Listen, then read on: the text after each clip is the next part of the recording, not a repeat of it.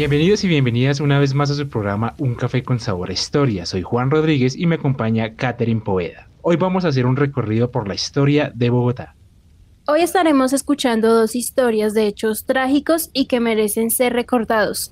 Esto se hace con respeto hacia las víctimas que fallecieron en estas situaciones. Comencemos. Incendio Almacén Vida. El incendio del almacén Vida fue una tragedia que tuvo lugar en Bogotá, Colombia, el martes 16 de diciembre de 1958. El fuego, de origen accidental, produjo la muerte por intoxicación a 88 personas, y según estimaciones de los propietarios del almacén, las pérdidas materiales ascendieron a más de medio millón de pesos colombianos de la época. Constituye el incendio más mortífero de la historia de Colombia. El almacén Vida estaba ubicado entre las calles 12 y 13 sobre la carrera séptima en La Candelaria, Bogotá. La construcción de varios pisos se levantaba cerca del edificio Manuel Murillo Toro. A pesar de ser un martes, la zona comercial contaba ese día con una afluencia considerable de personas debido a la proximidad de la Navidad. Pocos minutos después de las 17 horas, un cortocircuito hizo explotar unas bombillas que se encontraban en la parte central del almacén, en un punto donde se vendían artículos eléctricos y adornos para pesebres de Navidad. Esto ocasionó que varias personas quedaran atrapadas entre este punto y el fondo del local. Un número indeterminado de personas logró escapar por la salida principal del almacén, evitando quedar atrapadas en la parte posterior que no contaba con salida.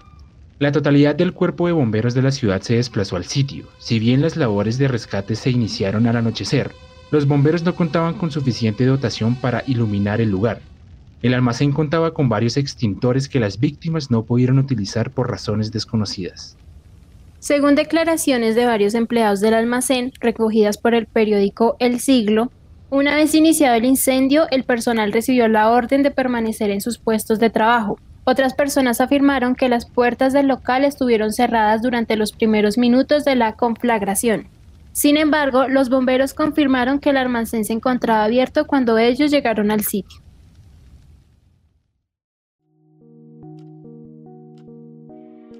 88 personas murieron por intoxicación con monóxido de carbono. La mayor parte de las víctimas eran mujeres y el segundo grupo estaba compuesto por menores de edad. De las 126 mujeres que trabajaban para el almacén Vida, 37 resultaron víctimas fatales. También se cuentan 6 miembros de una misma familia, clientes del almacén. De las personas que buscaron refugio en el interior del almacén, Victoria Celis Gómez fue la única sobreviviente, la joven reaccionó a un tratamiento de respiración artificial que le fue suministrado en una clínica. Francia envió 100 recipientes de plasma sanguíneo a iniciativas de la Federación de Veteranos de ese país. El entonces alcalde mayor de Bogotá, Juan Pablo Ginas, decretó tres días de duelo. El gobierno nacional declaró la catástrofe duelo nacional, lo que no había sucedido desde la explosión de Cali en 1956.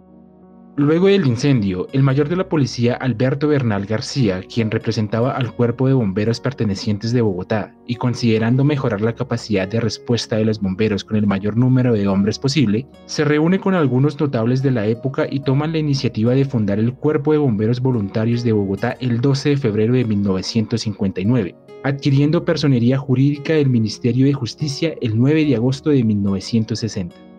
La mayor parte de cadáveres fueron reconocidos en los diferentes hospitales de la ciudad, a donde habían sido llevados los afectados.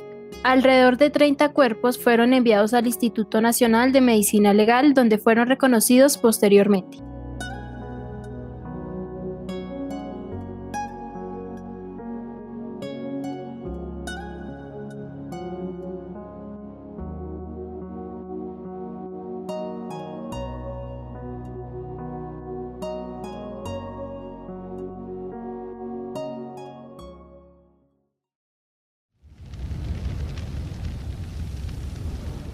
Incendio edificio Avianca.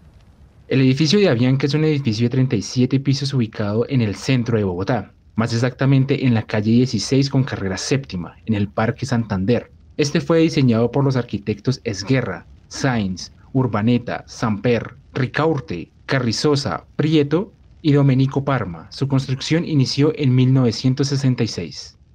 Este se terminó de construir en 1969 para ese entonces, el edificio de Avianca era considerado como el más alto de Bogotá o incluso el más alto de América Latina, al tener 150 metros de alto. Este reconocimiento lo tendría hasta principios de los 70, ya que en Medellín se construyó el edificio Coltejer de 175 metros de altura.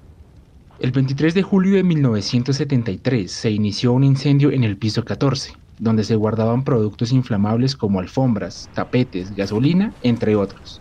Todos los trabajadores intentaron apagar las llamas con baldes de agua y extintores. Al no poder con el fuego, llamaron a los bomberos y estos llegaron 15 minutos después, pero se encontraron con que la manguera de los camiones solo llegaba al piso 12.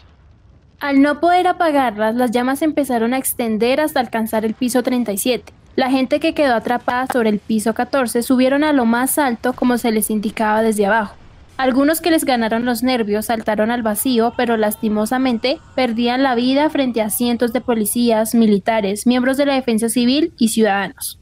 Algo así como lo sucedido 28 años después en el ataque terrorista al World Trade Center.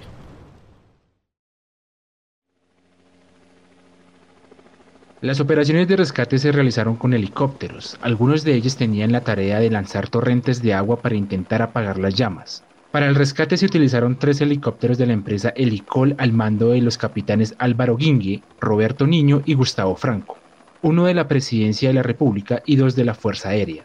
El rescate se demoró solo 25 minutos. Gracias a esta estrategia, este siniestro dejó un total de 63 heridos y solo 4 muertos. Al final las llamas se apagaron y la estructura del edificio no se vio comprometida. También cabe recalcar que en ese mismo lote donde se construyó el edificio de Avianca, antes estaba un hotel llamado Hotel Regia, que se redujo a cenizas el 9 de abril de 1948. Este gran incendio, además de acabar con el hotel, dañó considerablemente muchas de las edificaciones cercanas.